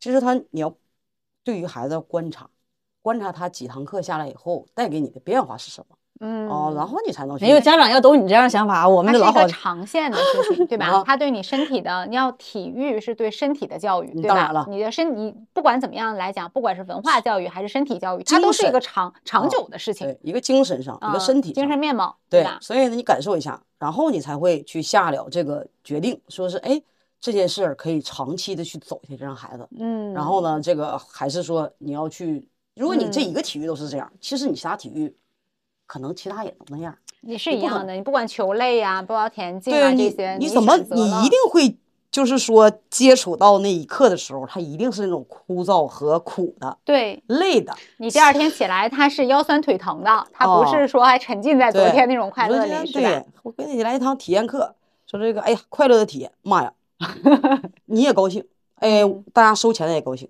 但是至于说你能不能让他持有走下去，嗯，或者是说你愿不愿意让他培养他？其实我，所以我想跟透一透的，就是有家长的哈，就是有有小孩的这种，就小朋友的家长的，体育其实会给人带来的，确实是精神上和身体上，你要看到一个很大的变化，很有意义的一件事儿。嗯这就是我为什么开家长会的时候 不要上这，呃，啊说的原因，是因为通过他练体育和帮他去，就是其实我们在呃闲暇时间玩的时候玩的也全都是体育项目，包括打冰球、像羽毛球、足球什么的，都是玩儿。但是知道了，你家都是玩儿，你家的团建、家庭聚会，对都是欢乐。我下次要邀请壮壮来，我就问一问，妈妈爸爸都不在，你愿意玩那些玩意儿吗？你还是更愿意在家玩呃 pad？、刚 开始就第一遍叫他，肯定都是有一点多少有点就是不喜欢、不高兴。但是你出去玩的时候，小孩儿就是其实一瞬间，那对，玩的时候疯起来，高兴的时候他就这样。但是从他身上你还能看出来另一面，就是他在其他他学会了一项技能的时候，他在学校里，包括身边朋友聊天的时候，他会有一种莫名的这个自我的优越感。嗯，明白别。着急了，再等几年，十六冬了，青年组参加了，这就是他爸天天就是在那个环境里，天天说啊，这个比赛几有几有几该怎么？我说你不要过早的，就是老是去规划。十六冬不规划一下吗？是。十六冬，我就觉得还是做好，不管是教育孩子或者做任何事情，他首先你有个长线的时候，都是一个基础的这个，像我们搭建房子一样，都是一个工程。你基础不打好了，其实你中间或者包括到了顶尖，都会不会很长久，也不会很高兴、很嗯快乐的这个过程。嗯所以不会过早的那些。没事你像他们十六冬，我们二十冬直接拿冠军多好啊！十六冬你不就能拿冠军吗？我就这青年呢够滑了，十这我还我都没算，你看看。十四以上，还说自己不狠，自己其实嗯，我就到那儿以后，我跟你说啊，那现场我就开始就喊起来，其实好观众。这这这这个节目，我觉得其实也不也没有什么避讳的。我觉得我自己心里对他还是有很强烈的目期待期待。嗯啊对，没事儿，他就是说飘出来以后，你回家接着给他拉基础，对，这这就是我们能给予这有啥的最最重要的这个怕啥？随时给改变器材，你知道吧？身身材长高了，或适合什么样器材？嗯最近是是需要花技术了，要找什么样器材？现在又是长呃往壮了长的时候，要从器材怎么调整？这玩意儿都是一个变化过程当中。我们觉得你马上你就要参与到孩子的标哎我哪准教育当中去了，你知不是道吗？那个那个十十六冬的时候，我知道参与大段儿，现在太早了。这个可真是没说十六冬，我没有想过，但是这个年龄一算算，确实你给壮上加杠儿，你看见现在八岁，人家慧慧没想到这正好吗，你这一算，哎呀妈呀！是不是啊？有一种是不是啊？敢回本了，这家伙不一样。可那我真我我真的没有没就是想目标是目标，但是呢我就没有我没有算。你看你二十多完了，完了这段掐了，这个这个这段掐了。来十六冬八年正好，你看，嘎嘎的。哎呀妈呀，这完了一下压力就来了。不是啊，那八年的话，那不就是哪儿了？盐湖城了吗？其实我自己你唠啥？呢？这又干哪儿了？杯子都端不住了。二零三二二零三零的是盐湖城，是那个那那三零年，2030三零年年多大？太小那还是小多大吧六年还，有六年，太少，14还没有四中呢，还14没还没有十六冬呢。十四不允许参加哈，嗯不是不允许太小了。再再过14四年，十八正是好时候。这你看看这个，你看看这是啥？十八是聊的十八是。我们是不是？以为壮壮肯定不会听到这期节目？我们在这儿把人家规划的明明白但是白。要是这么规划的话，就不得不提老二二宝了。哦，哦二宝现在才一岁，嗯那你要是这么聊的话，那就是说，你要是能规划到 这个呃，你等会儿，还没问人家二宝是不是走体育这条路？那还能问吗？那我也问不会问一下。不会问，那不没有，只有这条路选择。哎，我我我我这强调一下，除非就是我干什么他都不想学，完之后就想坐在那儿看书，要不然其他我会就是还比壮壮还要强势，因为他已经快一岁了嘛，所以现在我观察他，他跟壮壮对比的，虽然年龄差很多，但是对比的话，可能对于老二来讲，我可能要花费更多的时间和精力，因为孩子。可能生生的年龄不一样的时候，这个孩子接触的这个俩生命人差几岁？差七周岁呢。差七岁，那我可以期待一波白氏兄弟呀！七岁啊，我说可以，他哥往常那个就是这么专业，完了把培养的这个身体哈机能。就是运动的这个专业运点哈等不是不是专业运动不是不是 专业运动长生涯延延长长，我就是这样打算延长。啊然后那个他弟呢正好起来，哇，可以期待一波白氏兄弟，真是 真都是，真的是 我这不是我聊这期节目的初衷。我本来是想说，也许老啊，二开学了开学了，给一个自由的成长环境，因为你哥啊，在父母的期待下啊，有家族的这个基因啊什么的，他去选择那条路。老二也许就更自由一点，因为哥哥分担了压力。没想到老二老二可能更让我们去费呃时间和精力。嗯，对，这个我们我心里已经做好准备了。你心里早准备所以我们这期聊的还是开学，啊咱得还是说，那我再回过来一个问题，嗯嗯你说开学三月一号开学啊嗯，一你都会给他准备什么？在开学前的从心理状态的呃引导，然后沟通到所谓的学习的准备的。盟主的意思，他大概是想说，就是对于放假来说，咱家就训练去了，对吧？那边吃住，收那边训练心类的收心了。嗯一旦要是这个事情对我们来说，是不是算分心了？因为又加入了常规的文化课，没有这个时间啊，然后包括精力的分配，我觉得就是首先聊孩子这个话题呢，就是也说不完，而且呢每个阶段也不一样。但是呢，有的时候还是建议大家听完之后呢，来关注自己的这个环境。嗯我们是一点一点、一步一步规划到今天或者明天嗯遇到的事情和问题。所以他在训练的时候，晚上是要写作业和读书的。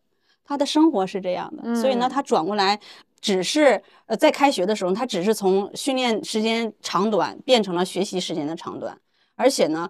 我在关注壮壮上学的时候，虽然我们不沟通，但是我发现他的呃做题或者回家不是上写作业嘛，嗯嗯他对于学习除了英文，因为他英文不是要背单词嘛，其他他都比较游刃有余的原因，是因为他上课的时候比别人更专注，嗯这是老师给我反馈的。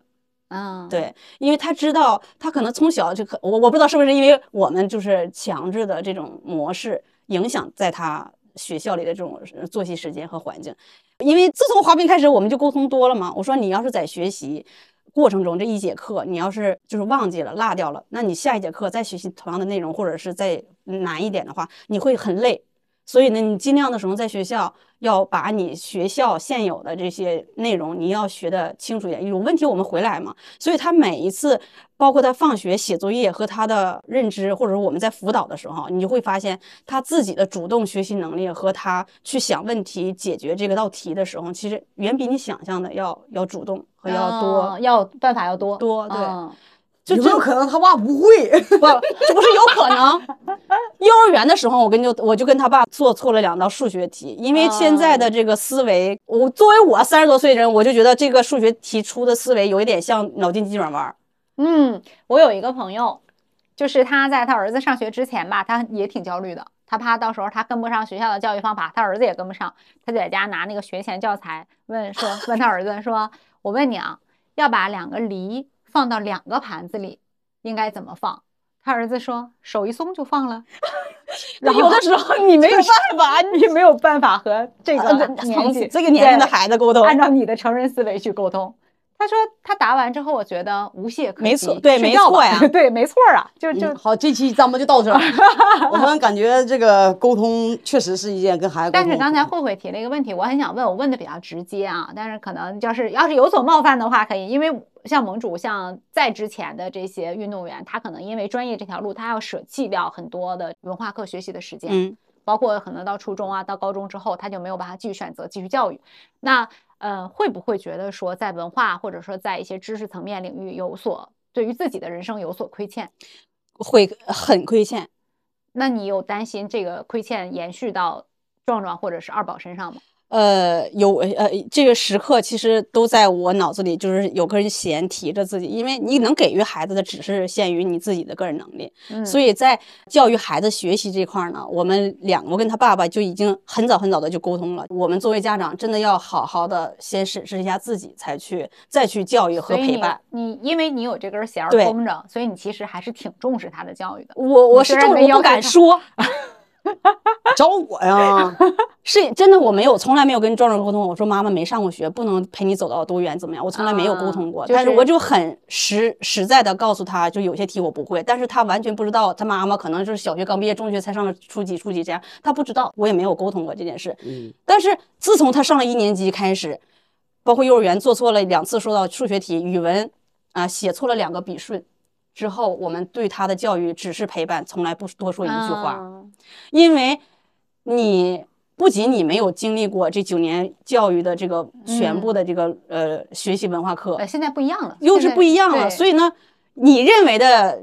并不是一现在的，你为什么要跟现在的这个孩子这个不同的想法和思想去扭呢？去转呢？啊所以我们从来没有经历过。我那你说那个笔画改了，谁知道？对，现在很多都改了，跟我们当时学的确实不一样。我们现在就是原来我们教，所以我同时很高兴呀。我一想了之后，我说你再是个博士后，你也不会知道的。我觉得会很快乐，他自我开解能力极强，你发现没有？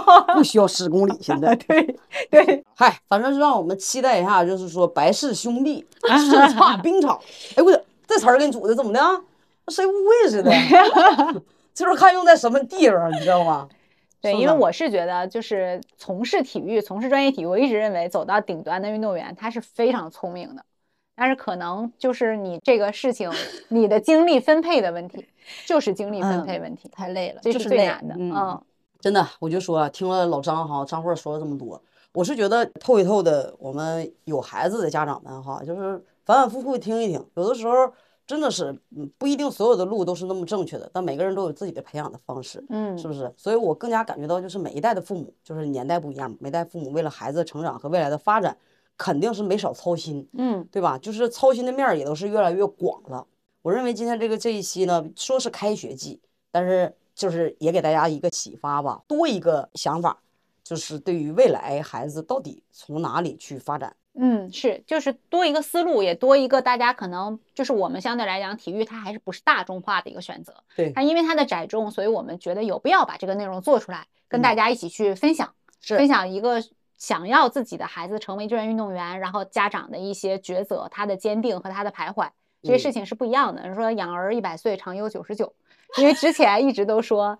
说慧慧是暴力带娃，觉得糙。你看，包括刚才他自己也不会言，说他不沟通啊，他，但他实际上心里想的事情非常多。他为什么不沟通？但是对他在观察。我虽然没有说，但是我有看。嗯，我看了之后，我会选择那个我认为和你更好的相处模式，是大家就没有必要浪费那些情绪，对对吧？然后呢，在这种情况下，我们就是也能体会到，在它那个粗糙的颗粒度下面，其实它有很细腻的东西，只是我们没有办法通过短视频，通过什么一两条这些跑步的视频把这个事情表现出来。嗯，我还挺感谢慧慧能把这些东西说给我们这些不管是家长还是孩子们他去听。就是你的家长每做一个举动，他并没有你想象那么无理，他并没有你想象那么莫名其妙。实际嗯上他是通过他的观察和他用心沉淀之后做出了这个选择。嗯但如果不对呢？就像那个壮壮一样，我们也希望说他们能够主动和自己的家长沟通，就这嗯个方式我们能不能调整？对对吧？啊，但这个确实就是一个每个家庭的模式不一样。但不嗯管怎么样，我们都觉得今天至少我自己是挺挺长见识的，就是 我看到了这份坚定和他在在坚定当中他要付出的很多很多的东西。是对，你的对每个人都要为自己的选择付出，但是这个选择一个家庭培养两个专业运动员，那他的付出，对吧？像我一直刚才说，两手抓，两手都要硬。其实文化课上我们并不想有亏欠，嗯，那怎么办？对吧？怎么能抢出来这一份精力？哎呀，感叹做父母的不容易啊。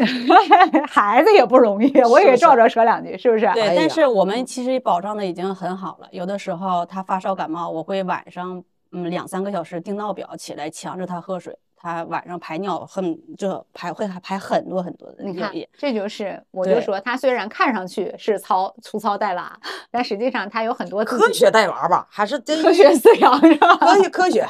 嗯所以呢，在这其实你看，我们现在是每天晚上十点多才回家嘛。冬天呢上了冰，为什么要为什么再多说一句哈？为什么让他每个星期冬天、夏天也好，跑每个星期周日跑一个十公里，就是让他把一个星期的寒气排掉，嗯还能受益。首先，他是个这壮个壮已经开始养生了，大家跟上啊！嗯，还有一点就是他每一天他通过还要学习嘛，他的其实他也很累，我们都嗯知道。但是呢，我们家长能做的就给予他更多的温暖。嗯那除了我们在这发烧感冒的时候呢，给他更多的一个物理治疗，还有一点就是他冬天他下了冰之后呢，他手脚冰凉。